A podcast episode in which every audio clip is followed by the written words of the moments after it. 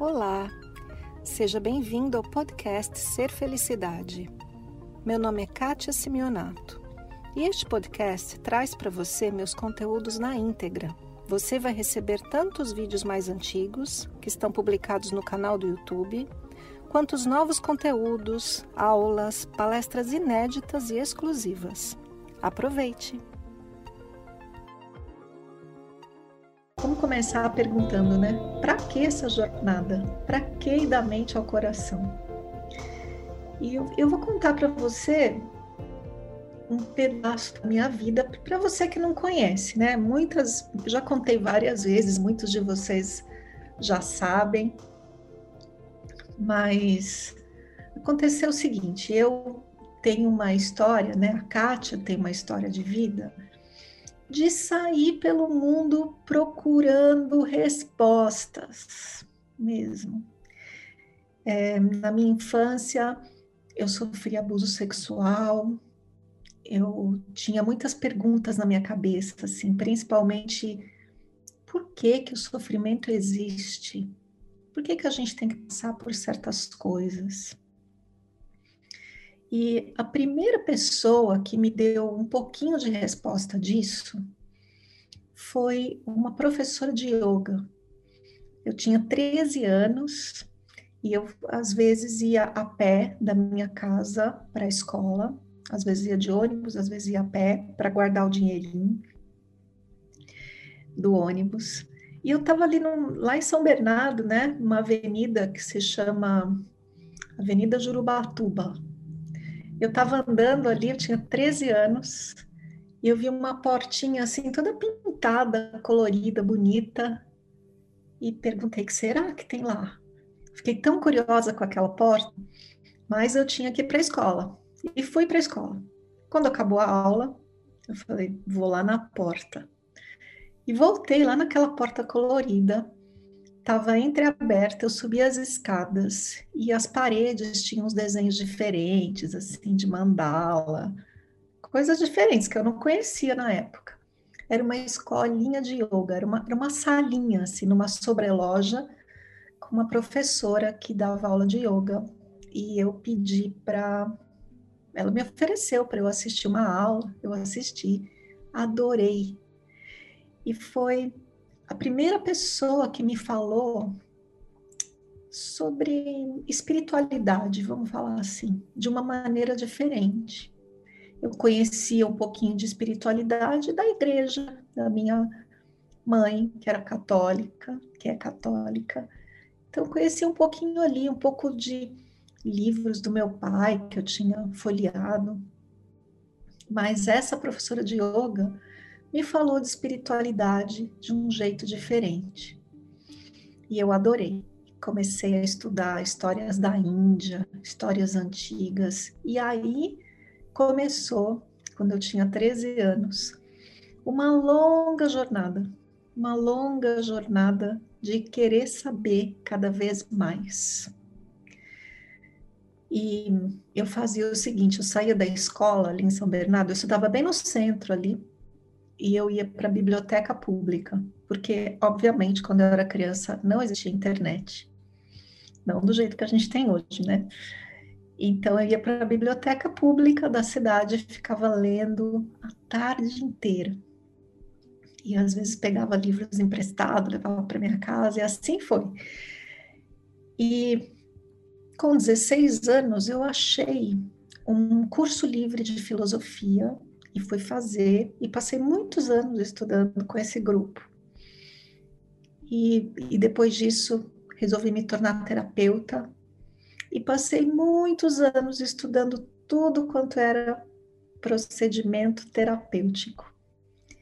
E estudei no Brasil, estudei na Europa, estudei nos Estados Unidos, um montão de coisas. E eu posso dizer que fiquei com um cabeção desse tamanho, cheio de conhecimento. Eu posso dizer que eu tinha muito orgulho desse conhecimento todo que eu, que eu tinha, de tantos livros que eu tinha lido, de tantos workshops que eu tinha participado, de tantos retiros que eu fiz com tantos professores importantes pelo mundo. Eu era muito orgulhosa de tudo isso. E eu sempre fui, né? A Kátia sempre foi boa professora. Eu comecei a dar aula, eu era adolescente. E com 19 anos, eu já dava aula lá no grupo de filosofia que eu mencionei, com 19 anos.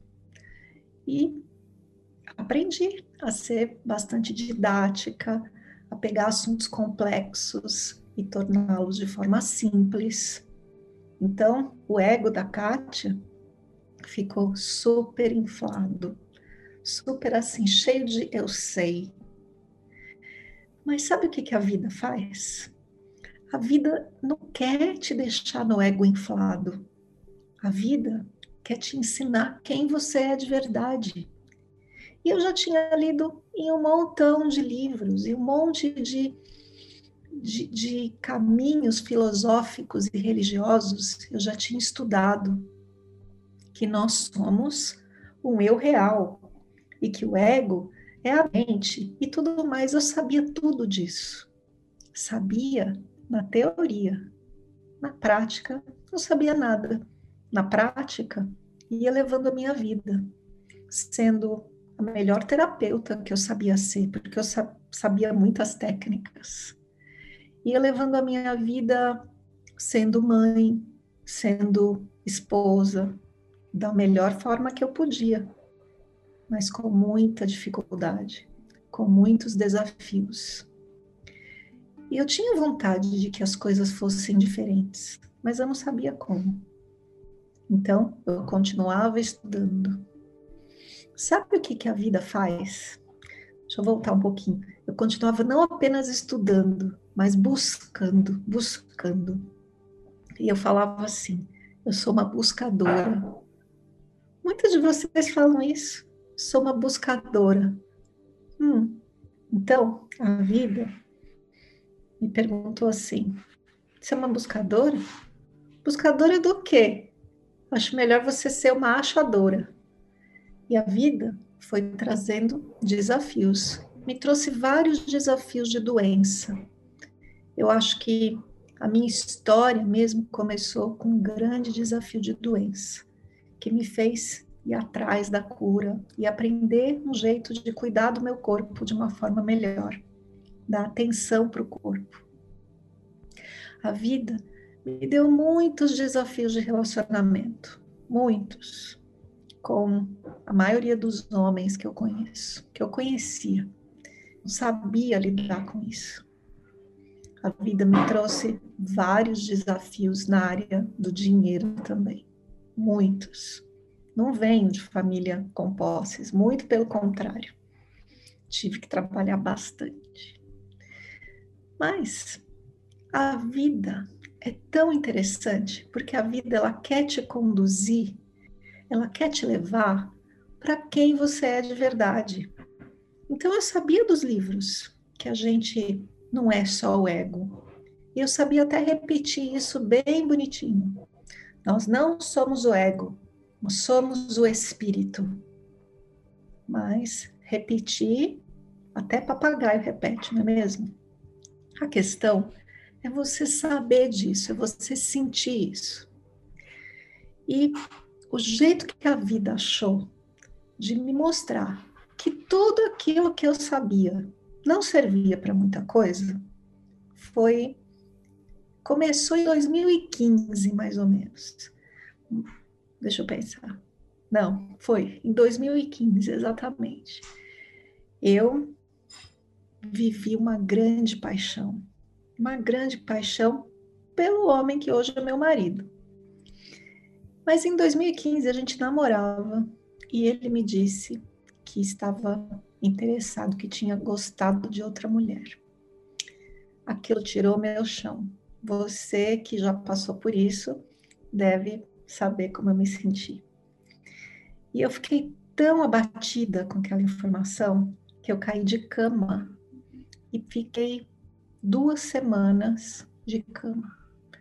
Não tinha vontade de comer, não queria nada. Mal dormia, não tinha vontade de tomar banho. É uma depressão mesmo. Passei por um processo de depressão por 15 dias deitada na cama.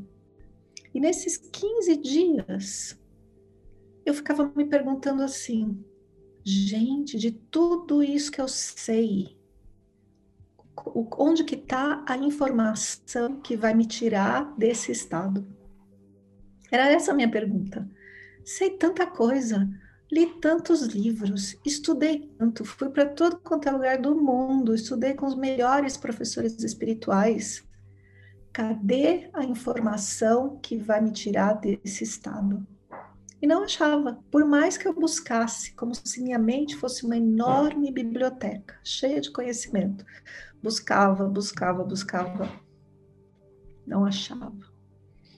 Daí, depois de 15 dias, teve um momento assim que eu tive uma, um entendimento.